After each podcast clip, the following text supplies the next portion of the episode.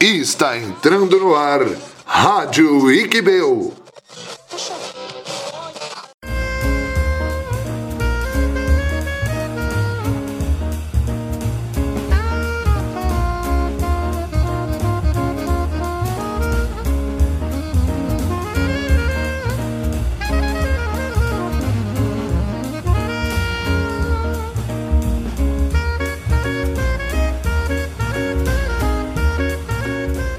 Olá galera, estamos começando mais uma Rádio Quibeu. Eu sou o seu host Felipe Rafael e você sabe qual é o chocolate que chega atrasado?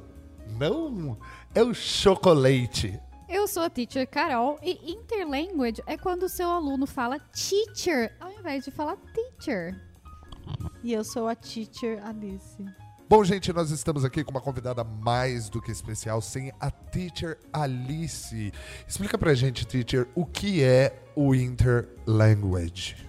Interlanguage nada mais é do que uma ponte entre a sua língua materna e a segunda língua que você está aprendendo. Acontece tanto em inglês, quando, quando você está aprendendo espanhol, o famoso portunhol, nada mais é do que interlanguage. É, e aqui no Wikibeu a gente tem visto muito interlanguage com mistura do inglês com português. E assim, isso acontece quando você está aprendendo uma língua, normalmente em turmas mais básicas ou acontece todo nível. Não existe, eu acho que até nativo tem uma certa interlanguage, porque é quando você está aprendendo uma segunda língua, você, não importa o seu nível, você vai ter uma influência da, da sua língua mãe. Então, mesmo avançado, mesmo o, o nível mais é, proficiente, vai, vai ter interlanguage, vai ter influência da segunda, na segunda língua da língua mãe.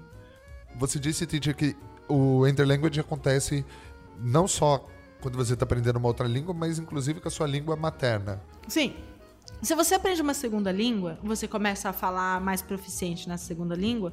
Quando você volta para a língua mãe, essa, esse caminho de volta da segunda língua para a língua mãe, você também sofre interlanguage. E assim, é, quais são os exemplos mais claros assim que que a gente tem de interlanguage que as pessoas falam? Da primeira língua, né? Eu vou usar o exemplo português e inglês porque é o meu caminho de interlanguage quando eu aprendi inglês. Então tinha, tem coisas que a gente fala em português que quando a gente traduz para o inglês não faz sentido. Eu acho que um dos erros que a gente mais tem problema em corrigir aqui é o have. Né? Que o aluno fala have a park near my house. Ao invés de falar que there is a park. Porque em português a gente fala tem um parque perto da minha casa, que também não está correto, mas é um erro aceitável no português. Já no inglês não é um erro aceitável, não faz sentido algum existem vários, várias camadas de interlanguage. Você pode ter influência da língua materna na língua mãe, é, na língua, na segunda língua, em questão de pronúncia, em questão de gramática, em questão de vocabulário, em questão de entonação, é, a ordem das palavras, igual no inglês a gente sempre coloca o adjetivo na frente do substantivo mas os alunos sempre confundem, então eles sempre trocam, porque é, um, é uma formação gramatical comum para a gente em português, mas quando você aprende outra língua, você vai direto no que é comum para você e familiar na língua mãe, e daí sofre um pouco de interlanguage no, no língua 2. Ler como está escrito é uma interlanguage? Ler como está escrito talvez seja um pouco de falta de conhecimento ainda da língua, né? Mas se, por exemplo, é, tá escrito né, o, o, exemplo que eu falei anteriormente, vegetable e vegetable. O aluno vê ali, nenhum aluno que lê pela primeira vez, ele vai ler vegetable. Ele sempre vai ler vegetable. Porque, primeiro, que tem influência da table dentro da palavra, e segundo, que no português, se você usa uma palavra proparoxítona, você tem acento. O aluno no inglês não tem acento. O aluno não vê o acento, ele imediatamente pensa que é uma palavra paroxítona. Então ele lê vegetable. Isso é uma influência de interlanguage na língua 2. E assim, você conhece algum caso de interlanguage famoso? É muito comum legenda de legenda de filme vir com interlanguage. O tradutor ele traduz baseado no, no sempre se perde um pouco na tradução e você nota que tem uma coisa que não é nem português nem inglês. Não consigo pensar em nenhum exemplo agora. Ah, um exemplo clássico é o Joel Santana, que fez até a fama, gravou comercial de, de shampoo e outras coisas porque ele virou uma piada, na verdade, né? Ele se esforçava para falar um inglês entendível com o nível que ele tinha da língua e virou até famoso, tanto que quando ele perdeu o emprego de técnico, ele foi fazer propaganda de televisão.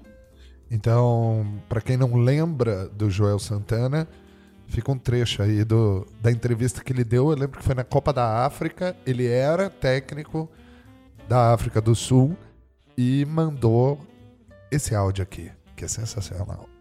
My equipe play very nice. The first time uh, Iraq and the, and the Saudi Africa play same, but the second time I have control the match.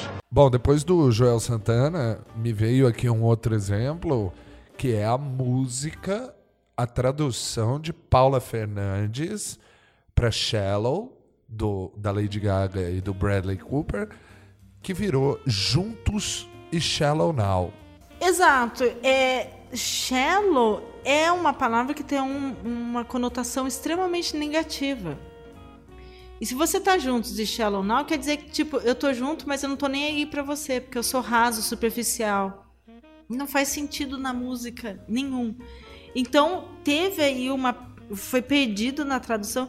Eu não sei nem se a gente poderia dizer que isso é um, uma, uma, um interlanguage, porque não teve influência da língua 1 na língua 2 realmente é um desconhecimento da língua. Na verdade, segundo a Paula Fernandes, ela manteve o Shallow Now, porque, segundo ela, é a única parte da música que o brasileiro sabe cantar.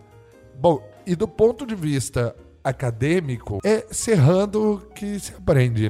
É, evitar o interlanguage é a mesma coisa que tentar evitar é, você fazer o carro morrer a primeira vez que você vai tentar dirigir. Não tem como, vai acontecer. Então, evitar interlanguage é a mesma coisa que tentar evitar o erro. Não existe como. Mas interlanguage é algo que, aí do ponto de vista do professor, é legal o professor ter consciência de que é um, é um fenômeno natural no aprendizado do aluno mas tem que chamar atenção para o aluno que aquela palavra quer dizer que ele está no caminho, mas ele tem que chegar até a língua 2. Porque se o aluno né, fica fixa ali no interlanguage, aquilo que era para ser um caminho até o outro acaba virando uma língua própria. E se isso acontece, é o que a gente chama de erro fossilizado. Ele fossiliza o erro. Então o aluno ele vai levar esse erro por anos e anos e anos sem saber que é errado, porque aquilo ele já identificou como língua. O interlanguage, embora ele seja uma ponte entre a língua 1 e a língua 2, para o aluno, no, no, o processo neurológico é uma língua. Ele consegue comunicar naquela língua. Então, para ele, ele não conseguiu identificar como erro. Então, o professor ele tem que saber que o aluno está no caminho certo, é legal, não pode também falar, nossa, você está errando, né? Tem que saber como chegar do interlanguage até a língua 2, que tá, chegou até o meio do caminho. Então, é muito importante corrigir. É muito importante chegar até a língua 2 através do interlanguage. Por isso que é bom a gente saber o que, que é interlanguage, o que, que é erro e o que, que é só um, ah, eu esqueci e falei errado sem querer. Então existe um fator pedagógico do interlanguage. Sim. Na verdade, o interlanguage ele é um fenômeno neurológico. Acontece em todas as línguas. Se você é americano e está aprendendo francês, você vai falar errado, que americano nunca falou au revoir. Então acontece em qualquer, qualquer língua que você esteja aprendendo a sua segunda língua. Acontece quando você está aprendendo a sua terceira língua, você pode sofrer influência da língua 2. Na língua 3. É tipo eu tentando aprender francês. Falar bonjour. Bonjour. É eu tentando falar alemão que eu não consigo de jeito nenhum falar sonen, eu falo son. Uma outra coisa que acontece também é que quando a gente. as línguas nativas, o aparelho fonético da gente se desenvolve de uma maneira diferente. Depois que a gente é adulto, ele não vai mais se modificar fisicamente dependendo da língua que eu vou falar. Então tem algo, por exemplo, você vê que um americano ele nunca vai falar o ão, né? Ele não consegue falar São Paulo, não vai sair São- jamais. Exatamente. São Paulo. Né? Assim como a gente que é brasileiro, tem muitas pessoas que não conseguem fazer o som do TH de jeito nenhum, não sai nem com reza braba. Thick. Exatamente. Tenta sai som de S, sai som de F, mas não O som de sai. T. Sa- O som do T, ou um som que a gente nem sabe o que, que é, mas às vezes não sai o som do TH. E aí, Carol, que entra a questão do sotaque. Que muito brasileiro, isso eu acho um preconceito horroroso que ninguém deveria ter, mas muito brasileiro veio falar, ah, eu queria falar como um americano. Eu falo, morre nasce de novo. De preferência nos Estados Unidos. Porque você é brasileiro. Não me importa, você pode falar proficiente, você vai conseguir se desenvolver na língua, você vai criar sua identidade na língua, mas sotaque Você vai soar como nativo, né? Você vai ter sempre um sotaque de brasileiro. Exato. Sotaque é algo que nasceu com você vai morrer com você, você não vai perder. E eu não acho que seja uma coisa negativa. Sotaque é o contrário. É o que faz de você uma pessoa bilíngue. Se você fala com sotaque, quer dizer que você fala duas línguas ou mais. Isso é uma, uma, é uma questão para mim assim de honra ter um sotaque brasileiro. Eu vou espalhar o mundo em qualquer língua que eu falar que eu sou brasileira e tenho sotaque brasileiro. Tem uma curiosidade aqui sobre o sotaque.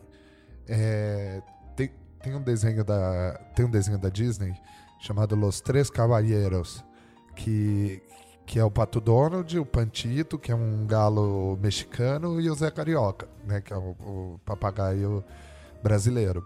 E aí eles voltaram, vai ter uma série deles no Disney Plus, né, no, no, no streaming da Disney, e eles contrataram o dublador do Zé Carioca, eles contrataram um brasileiro para dublar em inglês o Zé Carioca. Não, é o máximo, né? Pra soar realmente como um brasileiro. E eu gosto bastante disso, porque assim, é, na verdade, eu fico meio assim, triste, porque dublagem as pessoas não se preocupam, né, é, com a, da onde veio aquele personagem, né? E enfim, a gente tem essa coisa mesmo, o, o que a teacher Alice falou, que é a nossa marca, né? É como a gente fala inglês, como a gente fala outras línguas, mas é a nossa marca ali, eu acho bem interessante isso. Fugimos um pouco do assunto do interlanguage, fomos pro, pro sotaque, que são assuntos que estão interligados entre si, mas eu acredito que o sotaque merece um podcast só pra ele, que tem muito assunto pra rolar sobre isso. Então vamos lá, é, teacher Alice, seu final thoughts sobre interlanguage. Quem nunca puxou uma information na sala de aula? Não só na sala de aula, né? Na vida. Na vida! Quem nunca puxou information? Mas o que é legal, interlanguage é inevitável.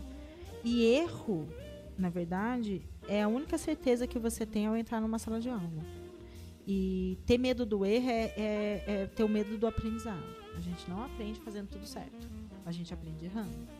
Então, muitas vezes a gente fala de interlanguage, professor sai correndo, gritando fogo, chamando os bombeiros, mas interlanguage é o processo natural, o erro é um processo natural, muito aluno tem medo disso, mas quanto mais você ter conhecimento do seu processo de aprendizado, do seu processo de aprendizagem, o professor ter consciência do processo de aprendizagem do aluno, mais fácil vai ser de você é, abraçar os seus erros e ir pra galera. Isso aí. Então vamos lá, teacher Carol, final thoughts. Como a Alice já disse, o interlanguage é uma parte do processo de aprendizado, não tem como fugir. A gente vai fazer uma, duas, várias vezes. Nós que somos professores já fizemos de vez em quando, a gente ainda comete o erro com alguma coisa ou outra que a gente não sabe. Então, não tenham medo. Arrisquem-se, façam como o Joel Santana. Eu queria dedicar esse programa, o My Final Thoughts. Eu queria dedicar esse programa ao meu pai, que nunca teve vergonha de falar o seu próprio inglês. Ele não tem. Porque assim, meu pai, ele se comunica. Inclusive, eu acho que também cabe um podcast sobre o meu pai, porque o meu pai tem o seu próprio inglês. É o Marcelo English. Ele pede. Ele foi sozinho para Las Vegas com a minha mãe e passou uma semana falando inglês. Pedindo. O clássico dele, ele chegou no, no coffee shop, né, no, no cafeteria, no hotel, e pediu assim: Lady, please, a cup of Café. Café. Ela entendeu ele? Ela entendeu ele Tá e trouxe Quando a gente tem boa coffee. vontade, é, não é tão difícil assim, né? Então, é isso, gente. Boa vontade nunca faz mal a ninguém. Errar é humano. E bom, se você gostou desse programa, mande pra gente lá nas redes sociais do Iquibel, no Instagram, acho que tem Twitter, Facebook. É, no Instagram você encontra a gente no arroba IquibelSJC. Mandem pra gente mensagens, dicas de pauta, né? E é isso, você pode ouvir esse programa no Spotify e no Google Podcast também. E até semana que vem com outra Rádio Iquibel. Eu sou o Felipe e até mais.